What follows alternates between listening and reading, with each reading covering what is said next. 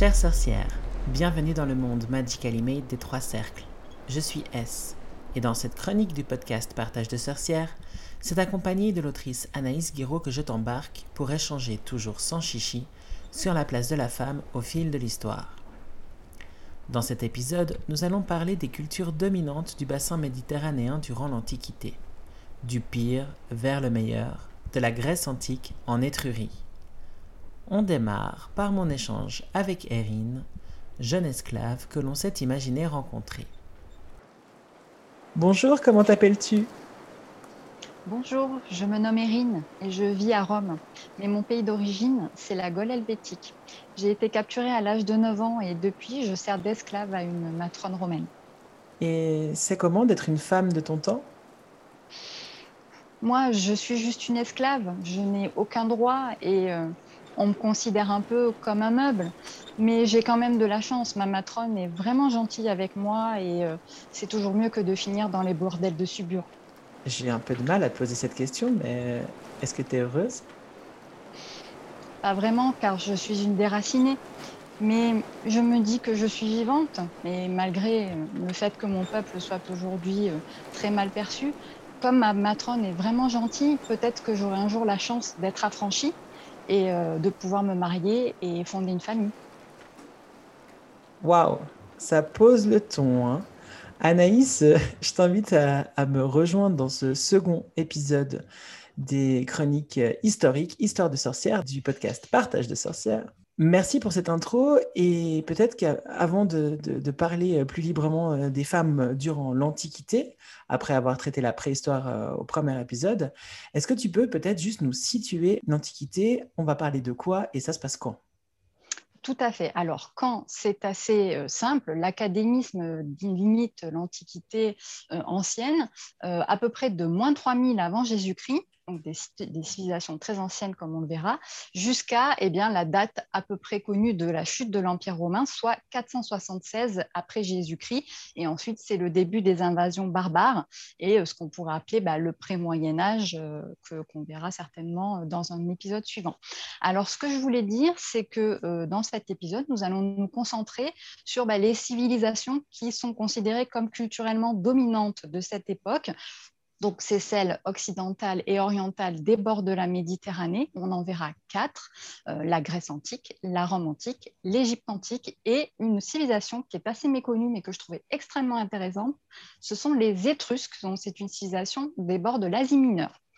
Euh, je m'excuse d'avance parce que le format étant ce qu'il est, on ne peut pas traiter forcément de toutes les civilisations, et notamment des civilisations plus nordiques ou des civilisations euh, qui sont euh, situées aux Amériques, que ce soit euh, les Premières Nations d'Amérique du Nord ou celles d'Amérique du Sud. Mais bien entendu, si nos auditeurs ont cette envie que, que, nous traitions le même sujet pour ces civilisations, ça sera tout à fait envisageable. Moi, j'en ai assez envie, je crois. Mmh, moi aussi. Donc la Grèce, Rome, les Étrusques mm. et euh, l'Égypte. Fantastique. Et quand on a commencé à préparer le podcast, tu m'as dit, euh, pour le plan, je propose d'aller du pire vers le meilleur. C'est ça. Coup, euh, ben, et on va commencer, ben ouais, on va commencer avec le pire et avec une, une petite citation, une citation d'un auteur très connu, grec, qui s'appelle Démosthène et qui était aussi un homme politique grec et qui nous dit euh, Nous avons euh, les étahirs, donc les prostituées, pour les soins de tous les jours. Nous avons nos maîtresses palacas pour nous divertir. Et nous avons nos femmes, nos épouses, comme gardiennes du foyer et également pour avoir une descendance fidèle. Voilà, je crois que Démosthène ben, a tout dit hein, de, du rôle de la, femme dans la Grèce antique. Dans la Grèce antique, vraiment, euh, et alors là encore, c'est la civilisation qui est dominante à l'époque, donc c'est la civilisation d'Athènes, qui est la cité la plus puissante. Euh, je crois qu'on peut dire que euh, ben, en Grèce, on se retrouve avec beaucoup de Pénélope, on en parlera après, et très très peu de Circé ou d'Aphrodite. la civilisation grecque, comme la civilisation romaine dont on parlera après, est fondamentalement fondée sur l'inégalité, puisque l'esclavage est un des piliers de ces deux euh, civilisations. Donc, dans la mesure où euh, l'esclave est forcément un être inférieur euh, et même considéré comme un meuble, un bien meuble, on verra après ce que ça implique, notamment dans la Rome antique, forcément, cette civilisation va être inégalitaire dès ses fondements, dès ses bases, et ça, ça va s'étendre eh bien, aux femmes. Être femme en Grèce antique, c'est clairement admettre que ben, la jante masculine nous est supérieure, et que surtout, euh, on est une éternelle soumise, une éternelle même mineure. la ça, femme... on passe de son. Du, père au mari. C'est ça. Euh, la femme à Athènes n'a clairement aucune existence juridique. C'est une euh, mineure perpétuelle. Donc, elle va passer du joug de son père au joug de son mari, euh, devenue euh, jeune mariée et quittant le foyer familial, ça sera exactement la même chose pour elle. Euh, tout au long de son existence, elle sera de toute façon soumise à la présence d'un homme qu'elle devra bah, tolérer hein, parce qu'elle n'a pas vraiment le choix. J'ai une question. Si cette femme-là, bah, elle son, plus de père, elle est mariée, plus de mari, son mari meurt, dis-moi pas qu'elle passe sous le joug de son fils aîné, par exemple alors sous le joug de son fils aîné si elle en a un, ou en tout cas sous le joug d'un homme de sa famille paternelle. Donc ça peut être un oncle, ça peut être un cousin, euh, voilà, un tuteur masculin, de toute façon. Ça, c'est euh, clair. C'est très heurtant en 2021. Euh, et surtout, on a l'image euh, de la Grèce antique euh, comme le siècle de Périclès, comme les grands philosophes athéniens. On a des Socrates, on a des Platon, on a Alexandre le Grand, des conquêtes formidables. Et à côté de ça, ben, on a des femmes qui sont réduites à un rôle unique, qui est celui ben, d'être une bonne épouse et de procréer, ça c'est quand on a la chance, entre guillemets, euh, de naître athénienne ou euh, mycénienne. Hein. Quand on n'a pas cette chance-là et qu'on est simplement une esclave, eh bien on est soit une prostituée, euh, soit donc ce qu'on appelle les étaillères, c'est-à-dire des, des, qui étaient un petit peu des les maîtresses dans la société intermédiaire, qui étaient un petit peu des comment dire aujourd'hui, des escortes. Ouais, on peut dire ça, des escortes, des prostituées de luxe. Euh, Donc ça veut dire qu'il y avait zéro, il n'y avait pas la femme libre. Donc si on prend pas, euh, si on prend pas la, bourgeoisie, enfin si on prend euh, mm. la meuf qui travaille dans sa taverne, quoi, elle, elle, elle, avait. Elle n'existe pas celle-ci. Elle n'existe pas. Donc la, la, femme grecque ne travaille pas. La femme grecque est enfermée au gynécée. Donc celle qu'on pourrait dire femme libre n'est absolument pas libre et elle ne peut même pas sortir. Sortir dans la rue pour une femme grecque, c'est vraiment un scandale absolu, à telle enseigne que les seules sorties qui sont tolérées et qu'on va retrouver euh, soit sur des bas-reliefs, soit dessinées sur des poteries, ce sont les femmes qui vont à la fontaine, qui sortent chercher de l'eau.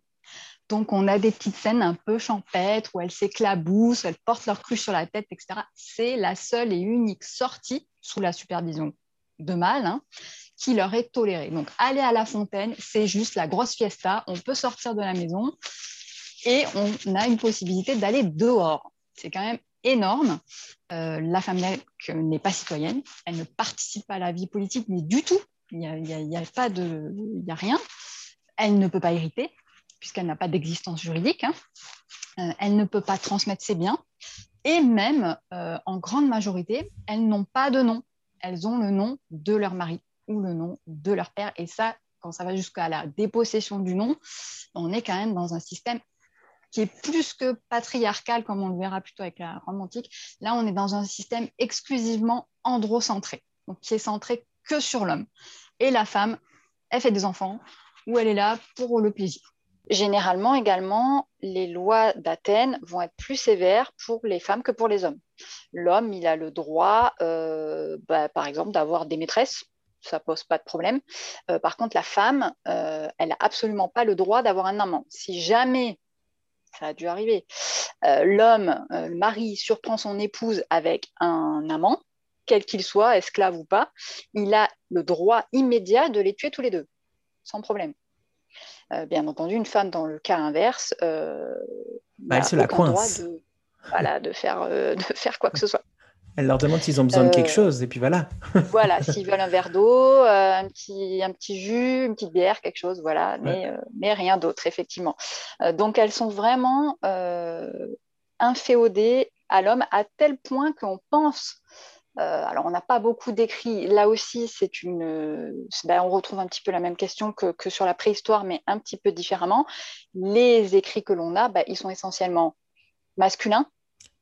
Et ils sont essentiellement ben, des civilisations dominantes, donc Athènes ou Rome.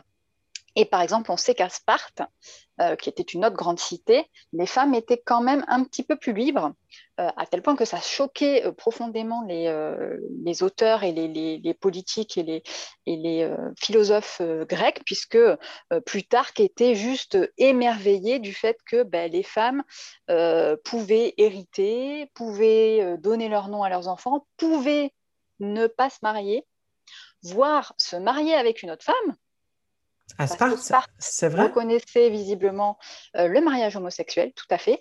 Et en fait, le système d'éducation spartiate euh, qu'on connaît un petit peu hein, de, de, de, ce système communautaire d'éducation des enfants, visiblement, ça s'appliquait aussi aux filles, avec une éducation moins centrée sur euh, la guerre, le combat, etc., mais plus un petit peu sur l'administration puisque euh, euh, leurs époux, euh, futurs spartiates, futurs guerriers, partaient faire la guerre très très loin, très longtemps. Et puis bah, les nanas, elles devaient quand même organiser la vie de la cité, s'occuper des gosses, gérer un petit peu tout le bordel, quoi, hein, sans avoir forcément la, qualité pour. Mais en tout cas, il semble qu'à Sparte, c'était plutôt toléré que les femmes aient un rôle un peu plus large.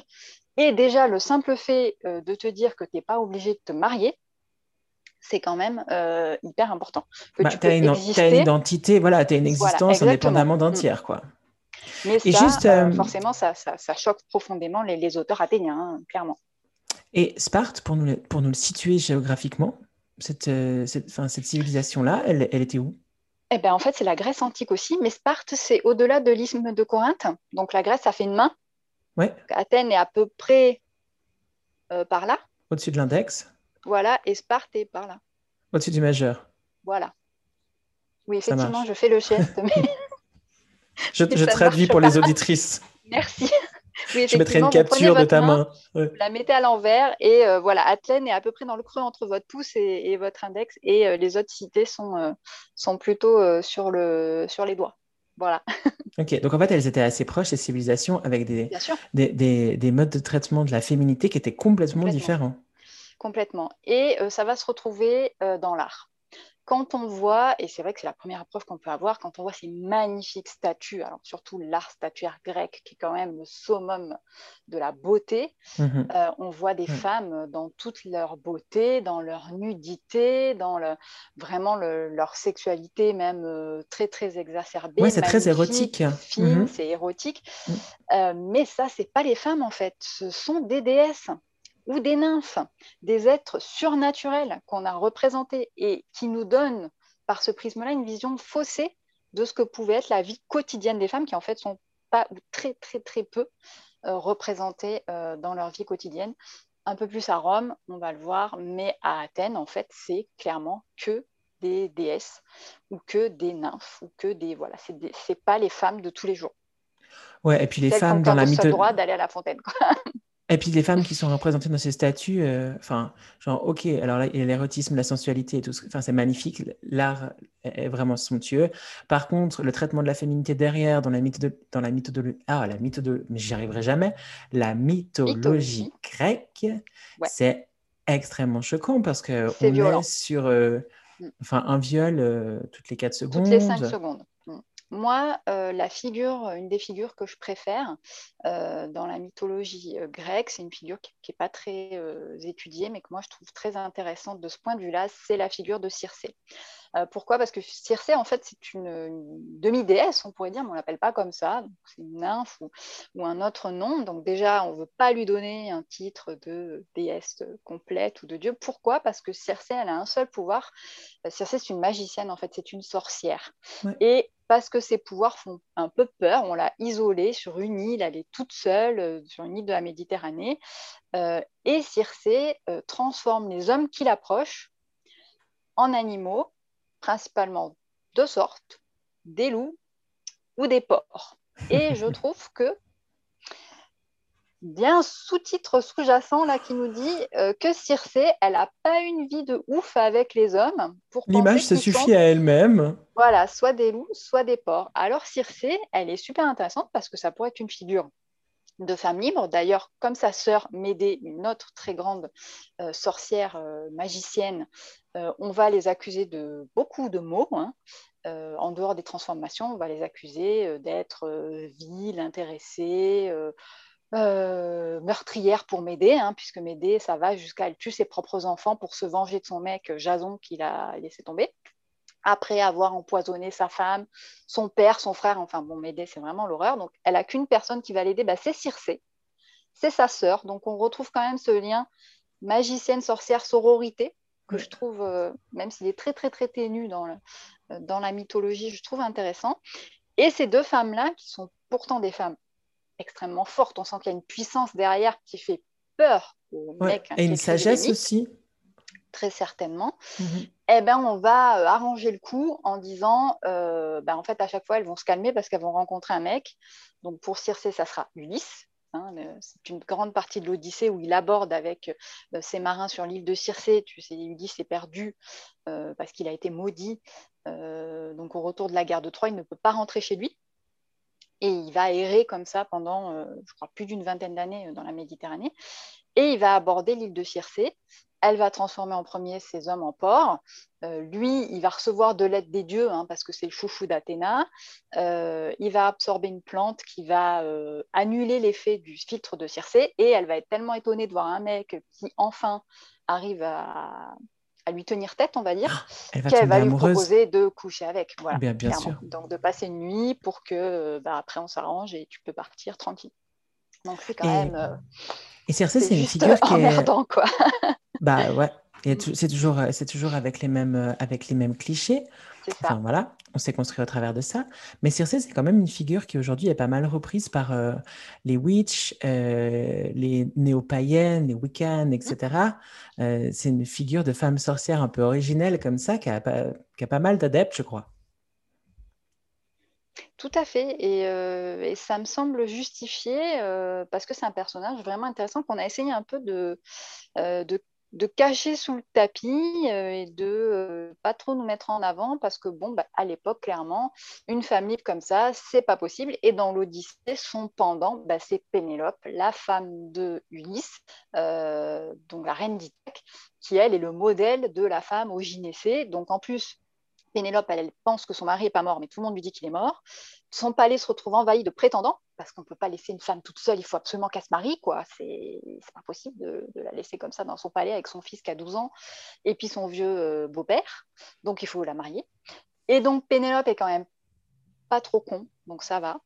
Euh, elle va trouver une astuce pour attendre son vrai mari, son mari légitime, et elle va euh, broder le jour sa fameuse tapisserie, mhm. qu'elle va défaire la nuit en disant voilà, je fais un linceul pour mon beau-père qui est très très vieux, qui va pas tarder à mourir.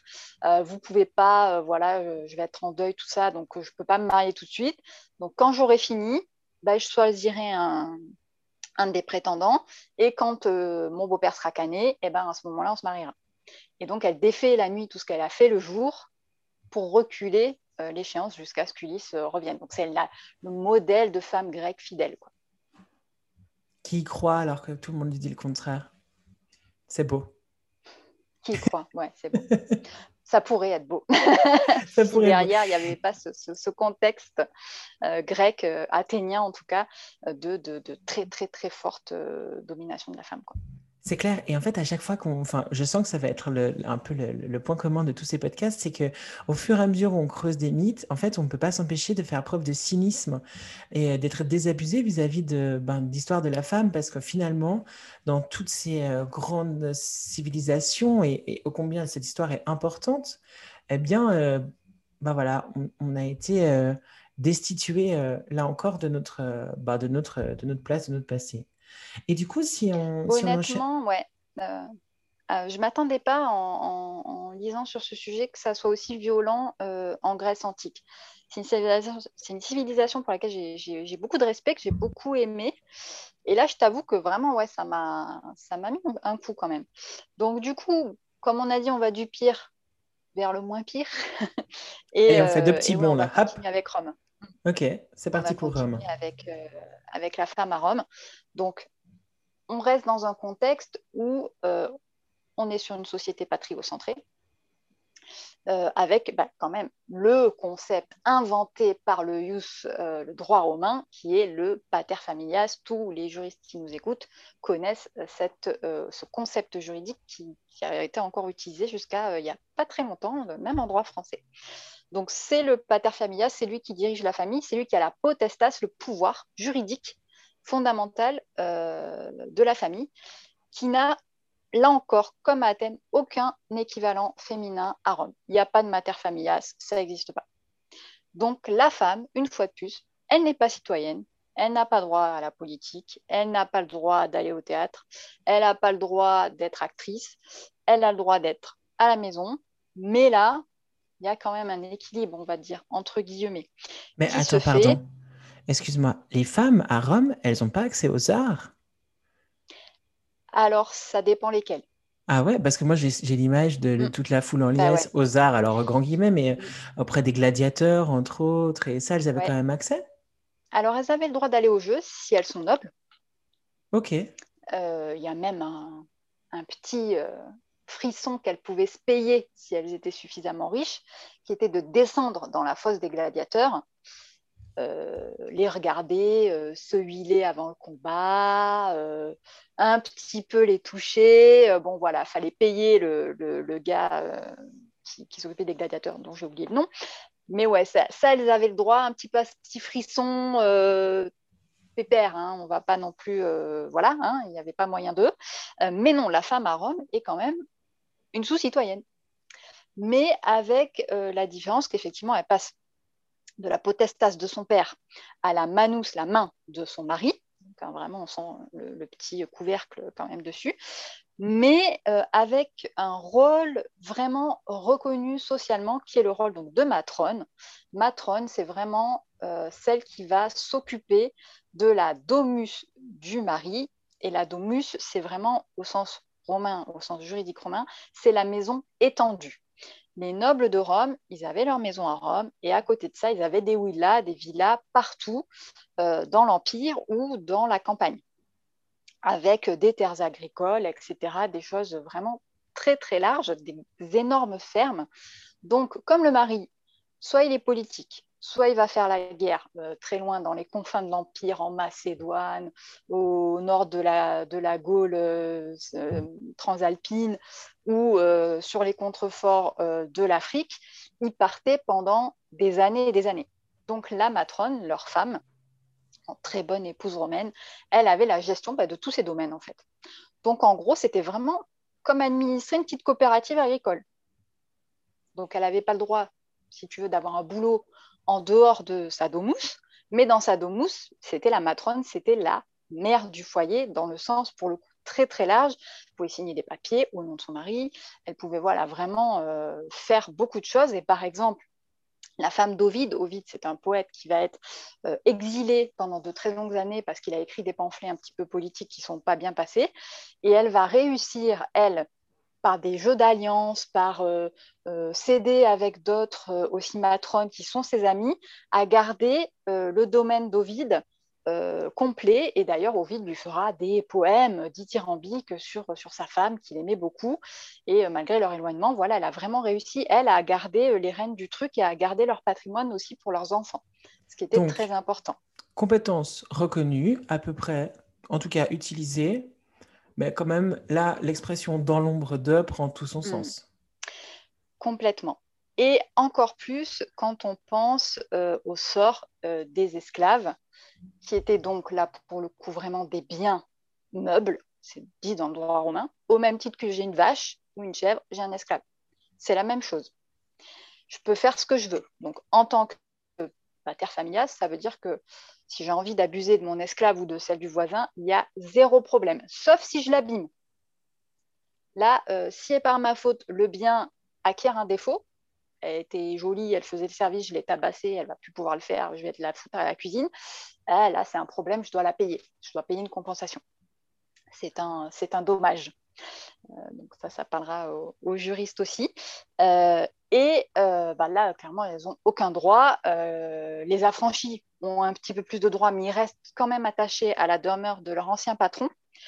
parce qu'à Rome, il y a tout un système social qui est lié à ce qu'on appelle le clientélisme, la clientèle. Donc, par exemple, la matrone, si son mari n'est pas là, peut tout à fait recevoir les clients le matin. Donc, c'est le premier truc qu'on va faire à Rome quand on est un noble ou une personne très riche. Le matin, on s'installe dans son atrium, l'entrée de la Domus, et on reçoit ses clients un par un. Donc, plus on a la queue devant chez soi, en fait, on distribue de la nourriture et on écoute des doléances, hein, clairement. Plus on a la queue devant chez soi, plus on est riche, plus on est important, plus on a de clients.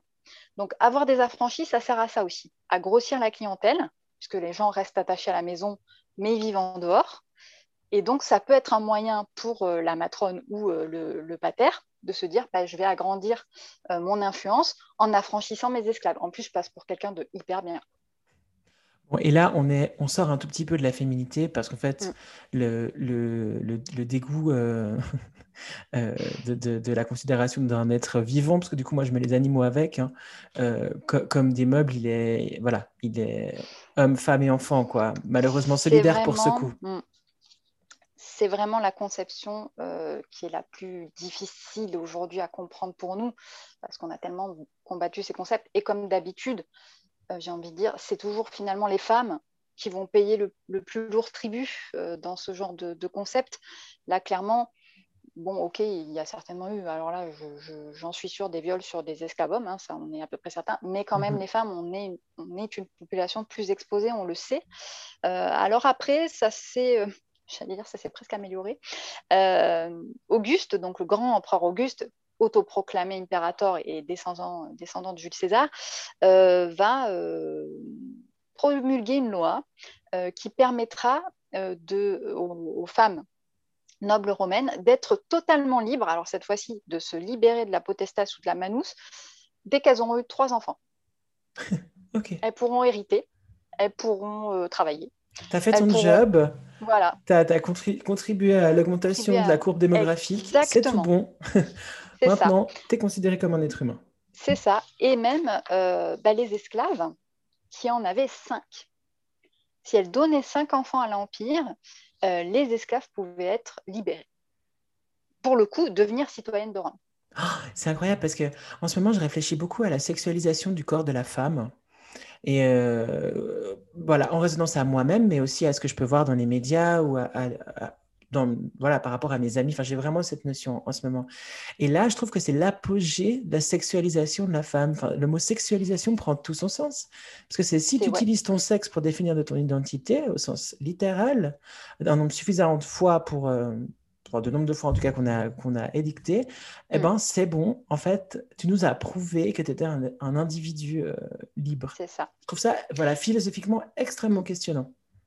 Euh, totalement. Alors, euh, il y a une petite, une petite lueur, un petit, une petite anecdote que moi j'ai bien aimée, c'est qu'on sent quand même qu'il y avait entre matrones et entre femmes romaines une certaine solidarité.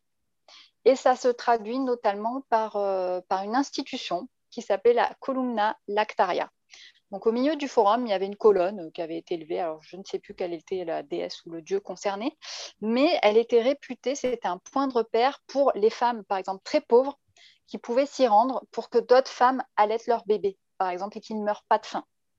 Ou pour faire adopter vraiment les bébés si elles n'y arrivaient pas par des familles plus aisées ou encore pour des femmes du peuple commun de trouver des bonnes nourrices. Donc cette columna lactaria, c'était un peu euh, cette entraide, euh, cet euh, embryon de sororité qu'on pouvait trouver à Rome sur, sur le forum. J'ai trouvé l'anecdote sympa. Hyper intéressante aussi parce que la sororité, dans ce cas précis, elle se fait autour de la maternité. Totalement. Et finalement, on se retrouve.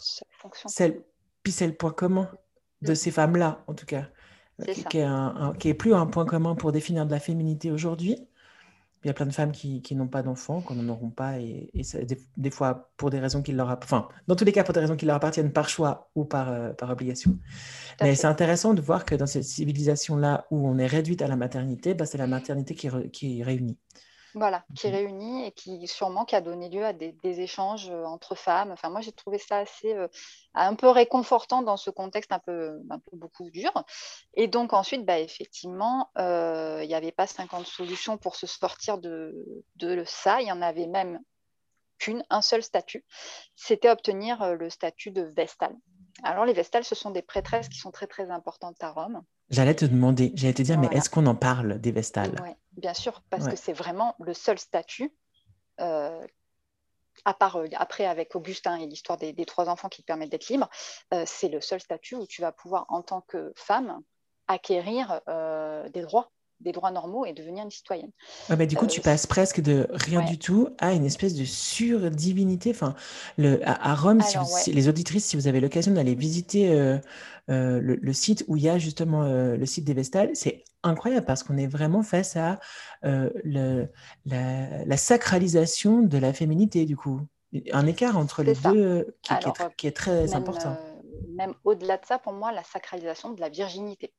Donc toutes les femmes, toutes les nobles romaines, ce qu'on appelle les ingénues, en fait, hein, les, femmes nées à Rome et romaines, filles, avaient la possibilité de devenir vestale puisque c'était tout simplement un tirage au sort. Euh, on prenait plutôt les filles entre 6 et 10 ans et on appelait ça, j'ai beaucoup aimé, la captio. Captio, ça a donné tout simplement capture, enlèvement. On enlevait les petites filles, parce que 10 ans, même à l'époque, on reste quand même petite fille. et euh, elles étaient amenées au temple de Vesta, donc euh, elles devenaient Vesta, elles étaient chargées d'entretenir le feu sacré de la ville de Rome. Euh, si jamais il s'éteint, on dit que Rome tombe. Hein. et elles vivent à l'écart du monde et elles restent vierges pendant 30 ans de leur vie. Mais à l'issue de ces 30 ans, effectivement, elles peuvent sortir et en contrepartie, elles gagnent certains privilèges par rapport au reste des citoyennes romaines. elles peuvent posséder des biens, euh, elles sont exemptées de taxes, elles ne payent pas de taxes. Euh, et elles sont libérées euh, de, la patria potestas ou de la manus d'un époux éventuel. donc elles peuvent hériter, elles peuvent avoir des biens propres, elles peuvent rédiger leur testament. Et surtout, alors hyper important dans le droit romain, leur témoignage est recevable. Le témoignage d'une femme à Rome, ça vaut rien. Rien du tout. Bah non, parce qu'elles n'ont pas, elles ont pas de, de statut. Elles pas de droit. Mm. Ouais. La Vestale, ouais. La Vestale, son témoignage, euh, bah, c'est le pouvoir de Vesta. Donc, euh, comme elle en a été investie pendant 30 ans, elle a été en quelque sorte touchée par la déesse, soit son témoignage euh, est recevable. Et ça, c'est un très, très, très gros morceau. Hein. c'est fou parce que quand on, quand on pense à ce genre de civilisation, on se mm. dit, mais c'était il y a hyper longtemps et tout. Mais en fait, à l'échelle de, de l'humanité, ben, pas tant. Pas tant que ça. et Pas tant que ça. Hmm. Alors quand même à Rome, euh, ouais, euh, on a aussi quand même des femmes qui ont réussi à jouer un rôle politique fort. Donc, principalement des femmes qui étaient des, des, euh, des épouses ou des mères d'empereurs. Hein, Auguste porte Livilla, sa femme, au pinacle. Hein, c'est vraiment le modèle de la femme romaine, alors qu'on sait un peu que c'était quand même elle qui tirait les ficelles dans l'arrière-boutique du pouvoir. Et ensuite, on va trouver une succession de, de, femmes qui ont quand même essayé, qui ont plus ou moins réussi à exercer le pouvoir. Mais alors, euh, les historiens romains leur ont fait euh, des réputations euh, vraiment atroces, que ce soit chez, chez Suétone ou chez, chez Tacite, vraiment, on trouve des trucs. les principales, ça va être Messaline. Attends, attends laisse-moi deviner. À chaque fois que tu es une femme de pouvoir, tu bouffes tes enfants, non? Alors, elle, elle n'a pas bouffé ses enfants. Par contre, Messaline, Suétone raconte que sous un faux nom, la nuit, elle allait se prostituer dans les bordels de Subura. Donc la Subure, c'est vraiment la le de Rome. vraiment, et elle avait même son nom de scène. Alors je ne me rappelle plus quelle c'était, mais vraiment, il raconte qu'elle se donne à tous les types euh, alors qu'elle est impératrice. Donc vraiment, et mère d'un futur empereur. Donc vraiment, à connasse. Quoi. Euh, et l'autre grande figure, c'est Agrippine Minor, Agrippine la, la maman de Néron. Euh, et euh, la femme de l'empereur Claude. Alors elle, Suétone et, et, Plutarque nous disent, elle avait quasiment euh, enjolé son oncle Claude. Hein. oui, bon, ouais, par contre, ils se mariaient entre oncle, cousin, etc. Ça, on ne regardait pas trop. Et elle l'avait, elle l'avait envolé, donc elle lui avait vraiment, elle avait exercé son, son pellicite, son pouvoir sur, sur Claude, qu'elle avait complètement, qui était complètement con et qu'elle avait totalement euh, fasciné hein, pour devenir impératrice. Euh, on dit que voilà, elle était adultère, en plus avec un affranchi, mon Dieu, palace, quelle horreur, euh, qu'elle a fini par empoisonner l'empereur Claude pour pouvoir mettre son fils à elle, Néron, sur le trône. Et elle a aussi empoisonné son premier fils Britannicus, hein, enfin bon, bref. et Agrippine, vraiment, bah, oui, c'était une femme qui a exercé le pouvoir politique, mais qui a laissé malheureusement une trace euh, assez déplorable. Bah, je pense que surtout, elle paye le fait que son fils euh, Néron ait été un empereur absolument atroce, complètement fou, euh, qui la fera tuer. Alors on dit qu'un augure lui avait prédit que son fils la tuerait et qu'elle aurait répondu, c'est encore Suétone qui nous le dit, toujours les sources masculines, hein, on n'y peut rien, qu'il me tue pourvu qu'il règne. Voilà, donc on a un portrait, hein, un femme de pouvoir, c'est quand même une connasse. ouais, et c'est quand même en faveur de l'homme, enfin, c'est quand même en faveur de son fils.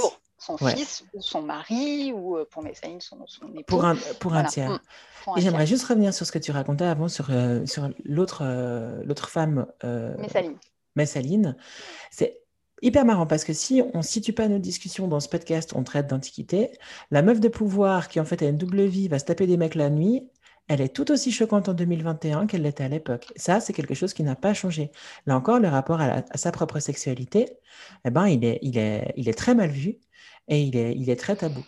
Bah oui, parce que effectivement, euh, son rôle en tant que femme de la noblesse romaine aurait dû être de préserver euh, la lignée de son mari et de lui faire des enfants qui soient vraiment de lui.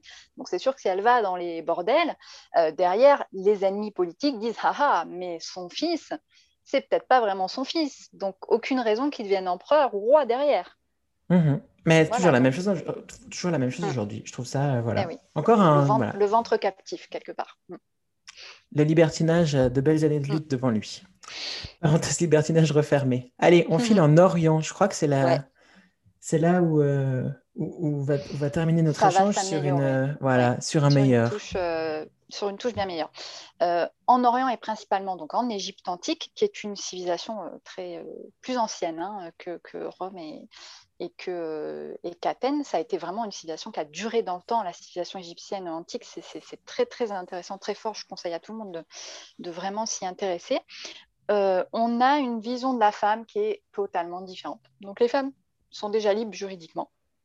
Et surtout, euh, moi j'ai envie de les appeler les filles d'Isis. Donc il y a une figure, euh, il y en a plusieurs d'ailleurs, déité, de déités, de déesses euh, dans le panthéon égyptien qui sont très importantes.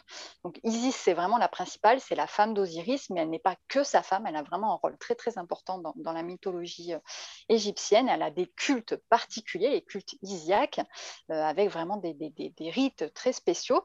mais on va aussi retrouver des figures comme Nout, hein, qui est la voûte céleste, donc elle tient tout le ciel au-dessus de la pour pas que la terre s'écrase, ou encore euh, Hathor, hein, la déesse vache, qui est la déesse de la fertilité, mais aussi de la sagesse, euh, de l'amour, de la beauté et des arts. Donc vraiment un rôle très différent. Euh, d'ailleurs, Diodore de Sicile, qui est un, un romain, un auteur romain du 1er siècle avant Jésus-Christ, nous dit, chez les particuliers égyptiens, l'homme appartient à la femme selon les termes d'un contrat qui est le contrat dotal. Voilà, pour un Romain, c'est juste impensable. Hein. Inconcevable. L'inverse des codes. Mais pour nous aussi dans ce podcast, du coup. Il est stipulé entre les mariés que l'homme obéira à la femme. Alors là, forcément, euh, les mecs, ils se disent Oh purée, euh, les femmes au bord du Nil, elles sont hyper libres, euh, c'est pas le moment de se marier avec des Égyptiennes parce que ça va pas le faire. Surtout cachons l'information parce que, a priori, c'est pas remonté jusqu'à nous. Alors en fait, on la cache pas, mais on va la traiter avec mépris du coup. Mmh hein, Diodore de Sicile, quand il dit ça, c'est un peu pour dire oh là là, les Égyptiens, ils sont mous du genou, on va les conquérir vite fait, bien fait, et on verra ça la même chose avec les Étrusques d'ailleurs derrière. Euh, pourtant, les femmes sont tout à fait, euh, libres euh, en Égypte. Elles ont des droits sans problème. elles peuvent hériter. Elles ont des noms. Et ça, c'est formidable puisqu'elles sont entrepreneuses. Et notamment, on a dans les textes le nom d'une femme, une dame Nénophère, qui était visiblement entrepreneuse dans le bâtiment. Donc, bah, Dame Nénophère, elle avait des ouvriers et peut-être ces ouvriers qui appartenaient à Dame Nénophère, ils ont construit des pyramides, ils ont construit des temples, ils ont construit des mastabas, c'est juste génial. Trop bien, Girl Power. voilà, qui dirigeait le truc. Quoi. On sait aussi qu'elle pouvait exercer les fonctions de médecin, et on a une dame Pézéchette qui exerçait la fonction de médecin sous la troisième dynastie et qui apparemment avait une très bonne réputation. Elle soignait très bien.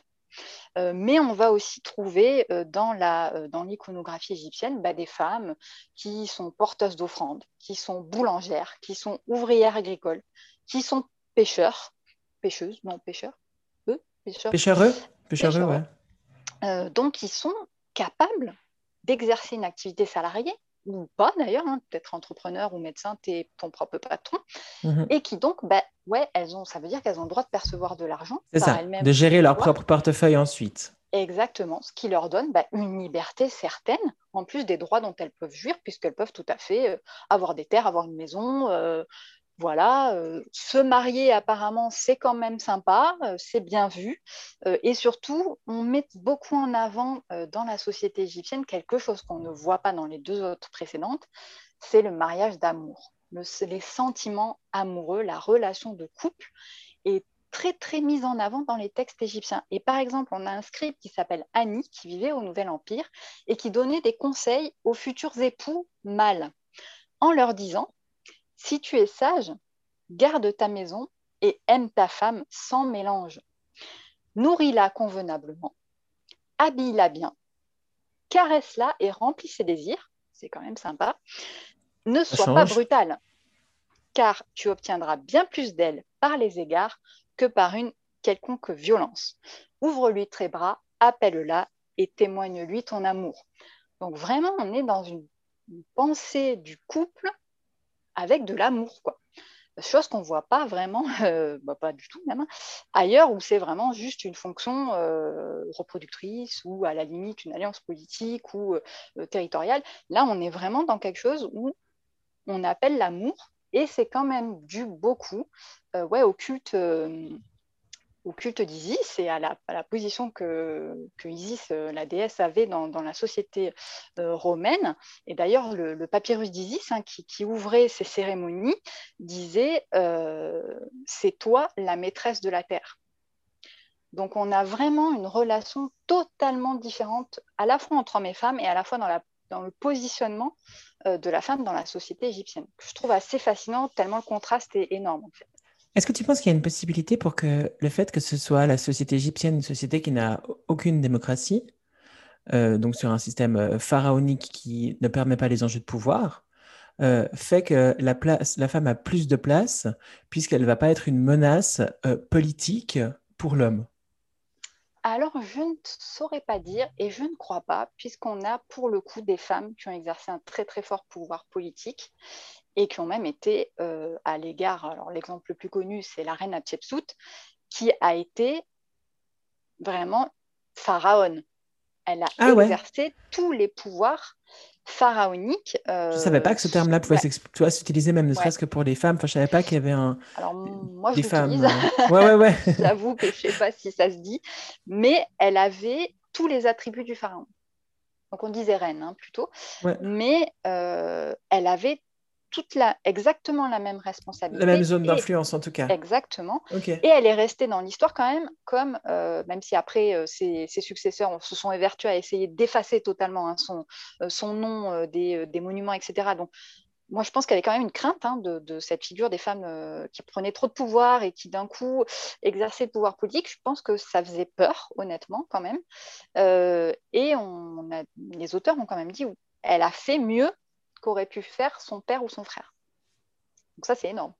Hyper intéressant. Ça me fait penser à une autre impératrice euh, dans, un, dans un... Ah, en Chine. Donc, une, oui, une impératrice en Chine, mm. dont j'ai plus le nom, mais je le retrouverai pour le mettre en, commentaire si jamais, et euh, qui elle aussi avait pris le pouvoir, a eu un règne mais extrêmement long, a mis en place un système très égalitaire, avec des soins, enfin vraiment une, influence importante dans une société qui a vraiment évolué et qui a été rayée de la carte. Toutes ces décisions ont été, euh, ont été transformées dès qu'elle dès est décédée et que le pouvoir est passé, et puis qui a été diabolisée par la suite euh, et totalement décrédibilisée. Je crois que c'est dans, dans, mm. dans, le bouquin euh, Culotté de oui. Pénélope Bagieux, ce erreur. Mm. Ouais. Et c'est là que j'ai vu cette référence à, cette impératrice. Je mettrai, la, je mettrai la ref et la page du bouquin. C'est effectivement, ça fait, ça fait tout à fait penser à, à alors, elle n'est pas unique, hein, on, la, connaît parce que effectivement, elle a eu un pouvoir très très important, euh, mais euh, on a eu d'autres femmes hein, euh, dans l'Ancien Empire qui ont, qui ont, exercé des fonctions politiques importantes. On a eu une reine qui s'appelait Nictoris qui a assuré la régence entre la mort de son mari Pépi II et l'arrivée au pouvoir de son fils. et bah, des siècles et des siècles plus tard, comme je disais, la civilisation égyptienne s'étale sur vraiment beaucoup plus longtemps que les autres, euh, ben, on aura euh, une femme, Cléopâtre Philopator, euh, qui va tenir tête à Rome et à César pour essayer de préserver l'indépendance de son pays. Et le comble du comble, c'est que Cléopâtre Philopator, elle était d'origine grecque. Ah oui? Ben oui. Ah ouais, c'est pour le coup mm. le comble du comble. Ouais, un bon pied et là, par rapport à la société égyptienne, encore euh, un culte aujourd'hui très important aussi vis-à-vis d'Isis dans les mouvements, euh, dans les mouvements euh, ésotériques, voire même maçonniques, sauf erreur de ma part, pour les, les, loges qui sont dédiées aux femmes. Mm. Donc, comme quoi, des, des figures féminines qui sont, qui sont encore très présentes aujourd'hui. Hein. Totalement. Et, Isis, elle a donné des développements euh, vraiment euh, très importants. Donc, elle est très souvent représentée comme euh, en ayant son fils Horus, hein, considéré comme le pharaon originel de l'Égypte, donc le roi de toute l'Égypte, sur les genoux, enfant. Et ces statues, clairement, ont servi de modèle pour toutes les vierges à l'enfant qui sont aujourd'hui dans les églises chrétiennes. Hein. C'est vraiment c'est vraiment la même chose. Hein. Il n'y a, pas beaucoup de doute sur le fait qu'il y a eu cette espèce de syncrétisme euh, qui s'est opéré. Et ensuite, avec l'arrivée euh, du, christianisme à la fin de l'Antiquité et sa prise de pouvoir, euh, cet essai de camoufler les anciens cultes païens sans totalement les effacer, en les assimilant et en tolérant en fait ces cultes sous le couvert de, ben, en fait, c'est Marie et Jésus, euh, alors qu'avant c'était Isis et Horus, et voilà, on les a, on les a maquillés un petit peu en, Jésus et Marie. Et euh, l'anecdote qui est assez sympa, c'est que vraiment le culte d'Isis est remonté très très haut, très très loin dans les territoires, puisqu'il serait peut-être à l'origine de la création, de Paris, puisque les, les peuples parisis qui sont les premiers peuples de la colonisation de Paris sur la naissance de Paris sur l'île de la Cité, ont Isis dans leur nom et étaient probablement euh, étaient des, adeptes de, cette déesse. J'adore ce genre d'anecdote et, j'adore ce que tu dis par rapport à la, au fait de, coller euh, euh, une, mythologie sur une autre. moi, je, me suis passionnée pour l'implémentation du christianisme en Europe et je trouve très intéressant de faire aussi le parallèle avec les célébrations des sabbats euh, sur les roues de l'année euh, ésotérique. Je fais beaucoup de, relais, de parallèles avec l'ésotérie ce soir, mais parce que voilà, ça fait résonance en moi. Ça s'y prête. Euh, ça s'y prête. Et quand on voit le calendrier des célébrations chrétiennes, eh bien, en fait, on retrouve une source païenne derrière qui est, intéressante. Et puis, on peut faire aussi un, petit, un petit clin d'œil à, la sociologie du, du changement. quoi. C'est vraiment la meilleure stratégie de management pour, pour accompagner le changement ceux qui étaient hyper forts là-dessus, qui ont donné l'exemple et qui sont certainement à l'origine de ça, c'est les Romains. Les Romains, par l'extension de la citoyenneté, donc pas aux femmes, hein, là on a bien compris, mais par la force et l'intégration qu'ils arrivaient à obtenir dans un empire qui était immense pour l'époque, hein, énorme, jusqu'aux confins euh, de, la Syrie et du, croissant fertile et de l'autre côté les, débuts de l'Afrique noire, euh, c'était cette force qu'ils avaient à assimiler les cultes et à dire pas de problème. Nous, on a nos dieux, on les applique aux Grecs.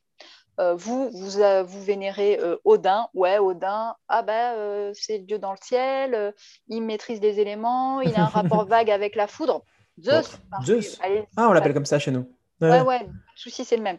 Donc voilà, ils avaient cette capacité d'absorption d'absorption et de syncrétisme complet mhm. pour intégrer les gens dans l'Empire, ce qui fait que les gens qui soient au bord de la Méditerranée ou qui soient dans les confins de l'Empire, ils se sentaient romains ils avaient des aqueducs, ils avaient des écoles, ils avaient des routes, ils étaient romains, même s'ils n'étaient pas du tout romains. Ça, c'est et je pense que voilà, comme bah, on le sait, le, christianisme est né avec la fin de Rome, presque. 500 ans près, c'est hyper intéressant. Effectivement, ça rejoint cette idée de, changement, de on cache un peu la, misère sous le tapis et on dit bah, Noël, ah, le soleil, Sol Invictus, ou You, le, mmh, la mmh. bûche, et puis le retour de la lumière. Ouais, c'est Jésus, c'est bon. On va mettre, euh, on va mettre cette date-là, ça, ça, ira bien. Jésus n'est pas du tout né le 25 décembre, pas de souci, mais c'est pas grave. D'ailleurs, euh, euh, enfin voilà, si ça intéresse quelqu'un, de nombreuses dates ont été identifié sur un concile assez connu qui est le concile de Nicée. Et euh, on pourrait faire euh, tout un podcast là-dessus. C'est pas le sujet, mais euh, on, on, vous mettra aussi, les auditrices, les, liens en, commentaire. On trouve des infos hyper intéressantes à ce sujet sur Wikipédia, vraiment. Ouais, on, vrai, on mettra les liens, pour le coup, on mettra les liens. Et puis, nous, on va oh, revenir à ce qui nous intéresse. Et je on en parlera certainement peut-être dans notre épisode aussi sur la chasse aux sorcières. Il y a des bonnes chances. Il y a de bonnes chances. Oui, tout à fait. Et là, on va partir sur la dernière civilisation, euh, sauf erreur, euh, qui est euh, l'Étrurie. Oui, donc les Étrusques, l'Étrurie. L'Étrurie, c'est une, civilisation qui est née en Asie mineure, hein, donc on pourrait dire l'actuelle Turquie, euh, Chypre, euh, voilà vraiment les, bords euh, de la Méditerranée, mais de, ce côté-là. et c'est une, civilisation qui était extrêmement puissante, puisqu'ils avaient pas moins de 12 villes-États qu'on connaît, hein, mais qui alors a été complètement écrasée par les Romains, qui étaient leurs principaux rivaux, puisqu'ils s'étaient implantés en Toscane. Ils s'appelaient eux-mêmes entre eux visiblement Rana, avec un S, Rasna, Rana. Euh, et euh, bah, c'est une civilisation que malheureusement on connaît mal parce que bah, l'histoire étant racontée par les vainqueurs, on les connaît essentiellement à travers le prisme euh, et la vision des auteurs romains. et notamment, alors ceux-ci ne se sont pas privés. on a des sources chez Posidonius ou chez Théopompe. pour eux, alors les Étrusques, un petit peu comme les Égyptiens, ils étaient mous, ils vivaient dans le luxe et l'opulence, ils faisaient que des banquets copieux tout le temps, ils se vautraient dans la débauche. Euh, voilà, c'est pour ça qu'on les a conquis, parce que vraiment, euh, comme ils avaient l'air effectivement plus portés sur l'art et une certaine paix de l'esprit, eh ben, ça a été très facile de, euh, les conquérir. Et donc, comme on n'a bah, que les, sources de leur rivalité, certes, de leurs rivaux, pardon, il y a certainement un petit peu de jalousie là-dedans quand même, hein, et notamment ce qu'il s'agit de parler de leurs femmes. Alors, les femmes étrusques pour le coup, visiblement, elles étaient sur une totale pied d'indépendance avec les hommes. On le voit principalement dans leur art funéraire, puisque c'est à peu près tout ce qu'on a malheureusement euh, de, la civilisation étrusque.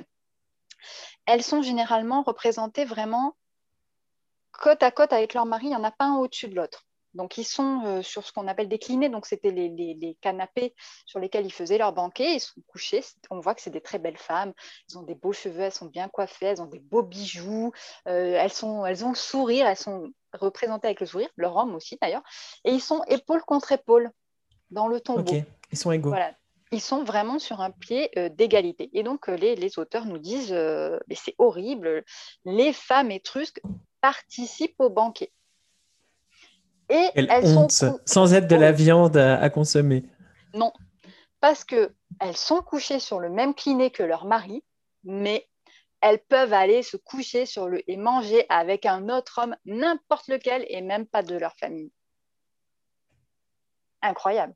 Incroyable. Donc là, là aussi, on sent qu'il euh, y a un petit truc derrière qui se dit, oh là là, si ça vient aux oreilles des femmes de Rome, on est mal les gars, il faut absolument dire que c'est horrible, c'est la débauche, parce que sinon on va être très très mal barré. Euh, elles avaient aussi le droit bah, de trinquer à la santé euh, de quelqu'un dans l'assemblée, donc de faire payer le vin, ce qui signifie certainement qu'elles avaient de l'argent en propre, ou en tout cas euh, la possibilité euh, d'en disposer euh, comme elles voulaient. la vie publique leur était totalement ouverte. On sait qu'elles participaient aux cérémonies, au théâtre, elles assistaient donc au banquet, on vient de le dire, qui était visiblement une composante très très importante pour la civilisation étrusque. et alors, comble du comble, elles avaient des biens propres, comme les Égyptiennes, elles pouvaient hériter et elles pouvaient donner leur nom à leurs enfants à la place du nom de leur mari.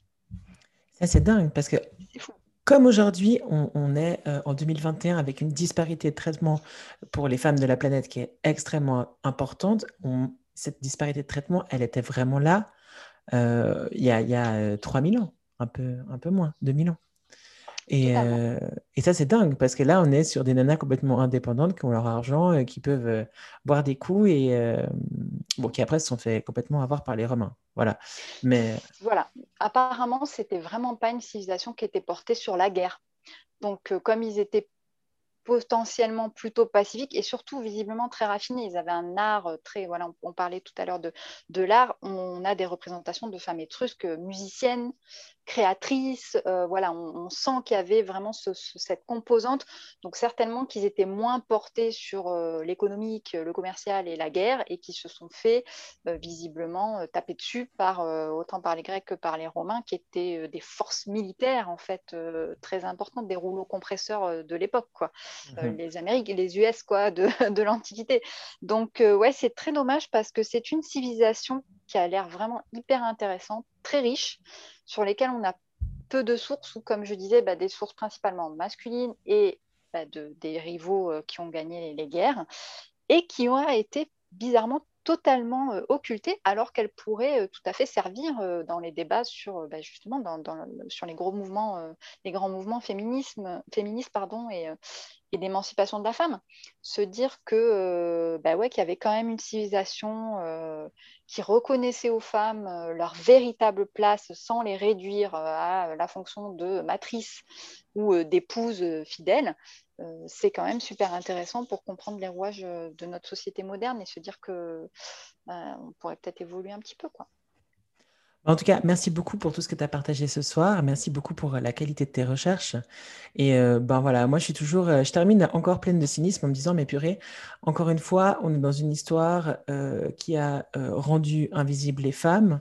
Et puis c'est pas seulement les historiens d'aujourd'hui, de par leur prisme patriarcal, qui ont rendu invisibles les femmes dans l'histoire, mais c'est les patriarches du moment M qui l'ont déjà écrite avec ce prisme-là, quoi. Donc, euh, et, là, j'ai même envie de ne pas dire femme, mais de dire féminité, parce que euh, c'est vraiment la, civilisation qui était peut-être euh, moins dans la détermination, moins dans la combativité, ben, elle s'est fait elle aussi éliminer, invisibiliser. Donc, c'est très, c'est très mm. symptomatique de tout ça. Oui, c'est vraiment même, euh, même symbolique euh, de, euh, de ça, tout à fait, parce que bah, la seule civilisation qui certainement subissait donc une influence féminine beaucoup plus importante, donc qui était plus pacifiée, qui voyait les choses peut-être sous un angle différent, oui, elle a été totalement invisibilisée, elle aussi, des, livres d'histoire. On en connaît très peu, on sait très peu de choses, et c'est vraiment dommage. en tout cas, moi, j'ai eu beaucoup de plaisir à, à, chercher, à faire mes petites recherches et à découvrir tout ça. C'est vrai qu'il y a des choses qui m'ont totalement horrifiée euh, sur, sur, sur Athènes, honnêtement, je ne m'y attendais pas. Euh, et euh, du coup, on en apprend, on en apprend tous les jours et j'espère qu'on en apprendra encore plus prochainement. Alors, on en apprendra encore plus prochainement, surtout que prochainement, on arrive dans la période de l'histoire qui est ta période de prédilection. Ouais. Euh, suite à, l'Antiquité, c'est le, le, Moyen Âge qui se profile. Euh, on a fait un épisode bien plus long que le premier, là. Et euh, je ne sais pas comment on va faire pour ne pas parler pendant quatre heures de l'histoire, surtout que moi aussi, c'est ma période de prédilection. et puis, ben, chère auditrice, juste dire en, en, en préparation qu'on a décidé avec Anaïs de faire un épisode sur le Moyen Âge et un épisode sur la chasse aux sorcières, plus spécifiquement, parce qu'il y a trop de choses à dire euh, sur cette partie-là de l'histoire. Et surtout, il y a trop d'invisibilité, il y a trop d'acceptation d'un, ben voilà, du féminicide qui a eu lieu euh, quand même avec des centaines de milliers de femmes qui ont été euh, tuées euh, donc voilà, il y aura un, épisode spécialement dédié. Et puis, ben, comme on a dit, euh, on est super euh, open avec Anaïs à, creuser sur les sujets qui t'intéressent. Pourquoi pas partir sur les civilisations vikings, nordiques, celtiques, etc. Et si tu as des idées, des demandes, n'hésite pas à nous contacter. tu retrouves toutes nos infos sur, sur Instagram, sur la page Instagram de Trois Cercles. Anaïs, merci infiniment pour cet échange. Merci, Yes. C'est toujours un plaisir. Je te souhaite une excellente soirée. Je te dis à bientôt et bis magiques.